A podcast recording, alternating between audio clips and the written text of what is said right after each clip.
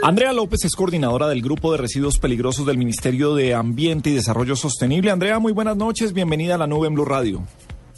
Buenas noches, Gabriel. Un gusto saludarte a ti y a todos los oyentes. Vamos a empezar por definir qué son los residuos peligrosos. Eh, estábamos hablando de celulares y de pilas. ¿Son residuos peligrosos? Eh, ¿Cómo catalogamos qué es peligroso y qué no en residuos? Bueno, en general y de acuerdo con la normativa ambiental nacional, un residuo peligroso pues es aquel que puede generar un riesgo para la salud humana y el ambiente. Eh, técnicamente son residuos que pueden tener alguna característica de peligro, pues bien sea que pueden ser corrosivos, reactivos, etcétera. Pero también hay unos residuos eh, que se generan en grandes cantidades eh, como resultado del consumo, por ejemplo, de aparatos eléctricos y electrónicos, eh, que si bien tienen algunos componentes peligrosos en pequeña medida, pues también contienen elementos que pueden ser valorizables y que requieren una gestión diferenciada eh, de los demás residuos sólidos domésticos e inclusive de los más peligrosos. Andrea, antes de, explicar a la gente pues cuál es la gestión que deben tener esos residuos, cuéntenos ¿Qué pasa cuando uno no los manipula correctamente y cuando uno los bota eh, les da el tratamiento que le da a otra clase de basura? Bueno, digamos que el principal riesgo que tiene estos residuos es que se vayan por la corriente o por el flujo de los residuos sólidos domésticos urbanos. Eh, porque cuando cogen ese camino, pues eh, su destino final va a ser, el, en el mejor de los casos, el relleno sanitario o de pronto un sitio de disposición no controlada. Cuando llegan allí estos residuos en esos volúmenes, pues pueden generar, empezar a, a, ciertas eh, sustancias que pueden impactar, digamos, el suelo las aguas subterráneas. Eh, digamos que ese es el objetivo principal de toda la estrategia de residuos por consumo que está impulsando el Ministerio y es separarlos de ese canal de disposición. O sea, que no los dispongamos y no los manejemos al igual que los demás residuos sólidos domésticos.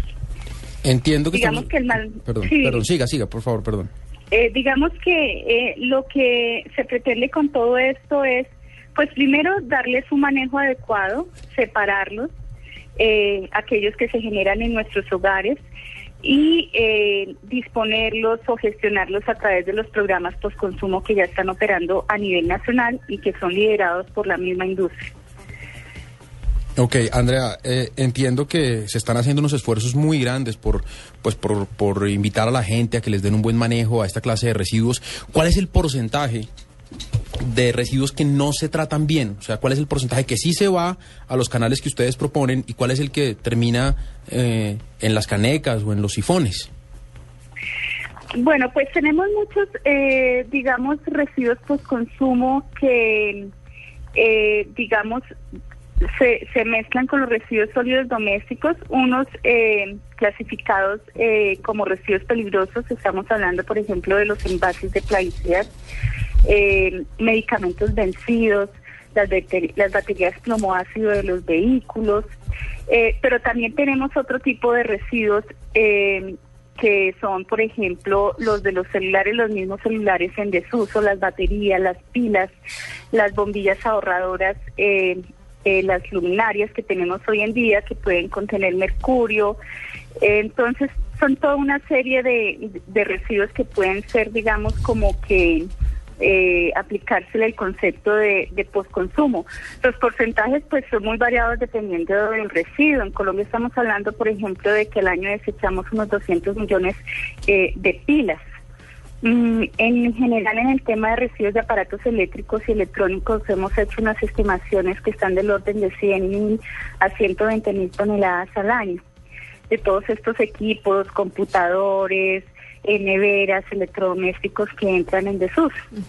Entonces el objetivo es eh, generar una conciencia ambiental en los eh, ciudadanos, en los consumidores, que comiencen a adquirir productos pues que tengan también un respaldo eh, de los fabricantes importadores para garantizar, garantizar esta gestión cuando ya definitivamente pues necesitamos desecharlos eh, y sobre todo pues procurar la protección del medio ambiente y la salud humana porque pues de todos modos este tipo de residuos acumulados en nuestros hogares pues en algún momento de pronto si tenemos pequeños hijos pequeños o algo pues eh, pueden generar un riesgo si se manipulan inadecuadamente dentro del hogar. Andrea, ¿qué tipo de campañas se hacen en los colegios para concientizar a los niños sobre la situación y enseñarles a el buen manejo de estos residuos desde chiquitos y qué campañas se hacen para los grandes? Porque si bien los chiquitos pues es una nueva generación y hacia ellos nos enfocamos totalmente. Eh, hay una generación importante que no sabe cómo manejar esto y que pues hay, hay que educarlos ya porque el ambiente no da espera a las generaciones que sí sepan cómo hacerlo. Sí, digamos que inicialmente todos los programas post consumo se han digamos, desarrollado más para los canales institucionales, que es donde se presenta como la mayor eh, generación de este tipo de residuos y hacia el consumidor común. Eh, digamos que recientemente algunas empresas también están llevando, eh, pues digamos, llegando con los programas post consumo a los colegios. Eh, para cierto tipo de residuos, puesto que hay campañas que definitivamente, pues a nivel de planteles educativos, por el mismo riesgo que puede conllevar que los niños manipulen ese residuo, pues no es adecuado. Pero, por ejemplo, estamos eh, iniciando una serie de eh, pilotos para llevar la sensibilización a los colegios en el tema de posconsumo de pilas usadas. Pero en general, digamos que teniendo en cuenta que la responsabilidad de la gestión de estos residuos recae sobre el que fabrica o importa el producto en Colombia, eh, pues digamos que los mismos eh, fabricantes e importadores han establecido diferentes mecanismos para aplicar la, la gestión post-consumo. Algunos lo hacen a través de campañas, campañas en hipermercados, eh, campañas en instituciones, en centros universitarios, pero otros también inclusive tienen el mecanismo y ofrecen la recolección puerta a puerta eh, de sus de los residuos de los productos que ellos ponen en el mercado, tal es el caso de algunas empresas de computadores. Entonces, digamos que es muy diverso, depende del canal de comercialización.